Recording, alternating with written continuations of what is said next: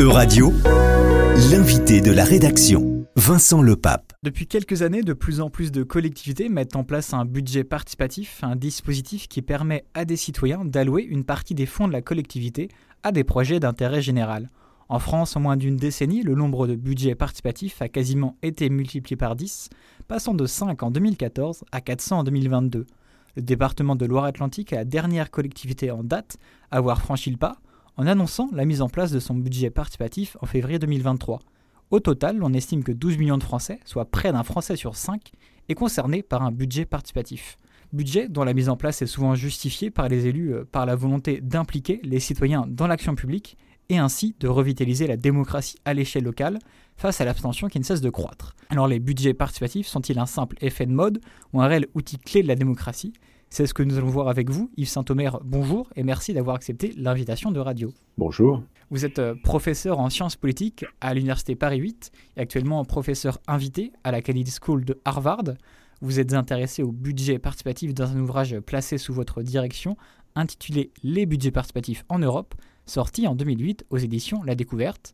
Dans cet ouvrage, vous avez effectué une comparaison des divers budgets participatifs mis en place dans les États européens Yves Saint-Omer, est-ce que vous pouvez tout d'abord commencer par nous dire d'où viennent ces budgets participatifs? Alors, le budget participatif, ou les budgets participatifs, ont été inventés au Brésil, au sud du Brésil plus précisément, dans la ville de Porto Alegre, euh, au début des années 1990. Euh, il s'agissait à l'époque d'une convergence entre d'un côté des mouvements socio-urbains dans les, dans les favelas, les bidonvilles de la ville, d'une nouvelle municipalité de gauche qui avait pris le pouvoir euh, autour euh, du Parti des travailleurs, le parti de l'actuel président de la République euh, Lula. Et puis cela s'inscrivait également dans la vague de démocratisation qui parcourait l'Amérique latine et le Brésil en particulier. À l'époque, le Brésil sortait de la dictature et se lançait dans des expérimentations démocratiques. Et puis de là, ça s'est répandu en Amérique latine, d'abord, et puis dans l'ensemble du monde euh, jusqu'à aujourd'hui. Et justement, alors du coup, comment est-ce que les pays européens se sont saisis de ce dispositif? Alors ils s'en sont saisis initialement très largement sous l'influence de Porto Alegre, qui, en su d'être une ville qui expérimentait ce budget participatif, a été, à partir de la fin des années 90, au début des années 2000, la capitale, entre guillemets, du mouvement altermondialiste qui contestait la mondialisation néolibérale. Plusieurs des forums sociaux mondiaux se sont tenus à Porto Alegre. Et à côté de ces forums sociaux mondiaux, il y avait des rassemblements des villes qui souhaitaient expérimenter à la fois une autre politique économique et une autre politique démocratique. Et, du coup, euh, cela a beaucoup influencé l'Europe. Puis dans un deuxième temps, ce sont les grandes organisations internationales le programme de gestion urbaine de l'ONU, les programmes européens de gestion urbaine, la Banque mondiale, qui sont intervenues elles aussi. Donc ça a, entre guillemets, dépolitisé l'innovation, budget participatif, et ça a contribué en même temps à la diffuser bien au-delà du cercle des municipalités de gauche, souvent d'ailleurs de gauche radicale, qui s'y étaient intéressées initialement. Maintenant que ce dispositif a essaimé partout dans le monde, est-ce qu'il prend la même forme partout ou pas du tout? Non, et c'est tout à fait logique. Euh, quand euh, quelque chose se diffuse, euh, eh bien la chose s'hybride. Et du coup, les formes qui ont été prises sont très différentes d'un pays à l'autre, d'un continent à l'autre. Il faut noter qu'en Amérique latine, à Porto Alegre, mais pas simplement, initialement, le budget participatif, c'était un instrument qui permettait de redistribuer l'argent public pauvres, à ceux qui en avaient plus besoin. Pensez, euh, tous les auditeurs et auditrices ont sans doute euh, dans la tête des images de bidonville euh, dans la l'Amérique latine.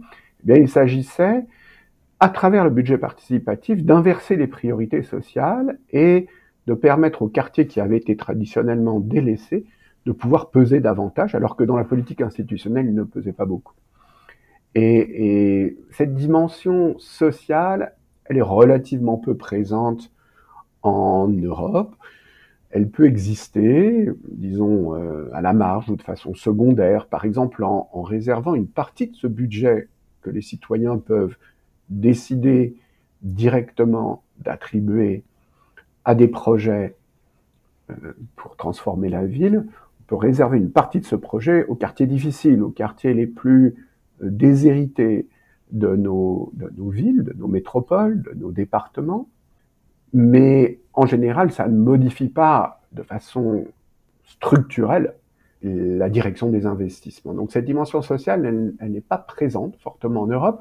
Il y a par contre une dimension qui était présente en Amérique latine, mais qui a été plus au centre, je crois, de ce qui se fait en France et, ailleurs.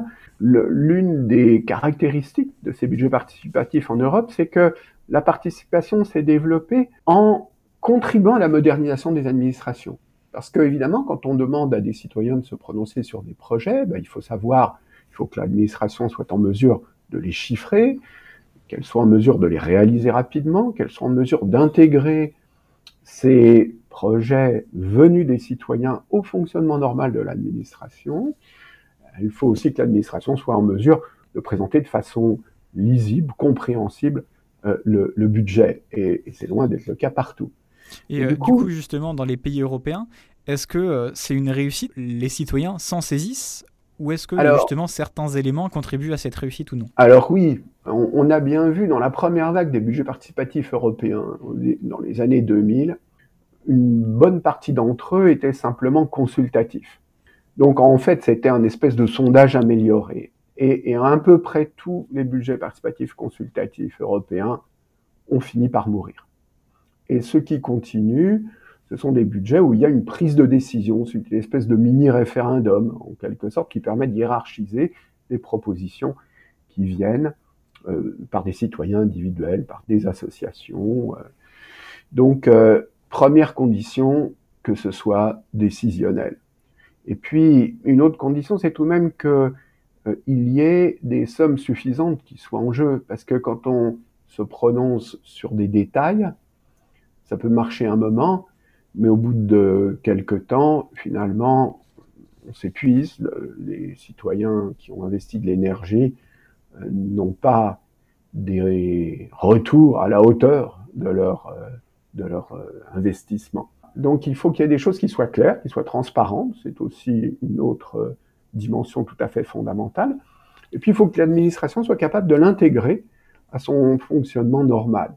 Et c'est pas évident et, ça demande des restructurations de l'administration qui contribuent à sa modernisation, j'insiste là-dessus, mais qui demandent aussi euh, des efforts et, de transformer les habitudes. Yves Saint-Omer, c'est un dispositif qui a quand même été créé il y a assez longtemps, à la fin des années 80. Comment expliquer que ce dispositif soit aujourd'hui finalement de plus en plus mis en place? Je crois que la crise démocratique que nous traversons s'approfondit. Euh, les, signes le montrent, ça va de la montée de l'abstention au sondage qui montre que la crédibilité des partis politiques et du système politique électoral est en berne, et le sentiment qu'il faut faire quelque chose. Alors évidemment, il y a des effets de mode. Vous posiez, vous posiez la question dans votre introduction. Il y a des effets de mode. On le fait aussi parce que les voisins l'ont fait, que d'autres l'ont fait et que ça semble être intéressant.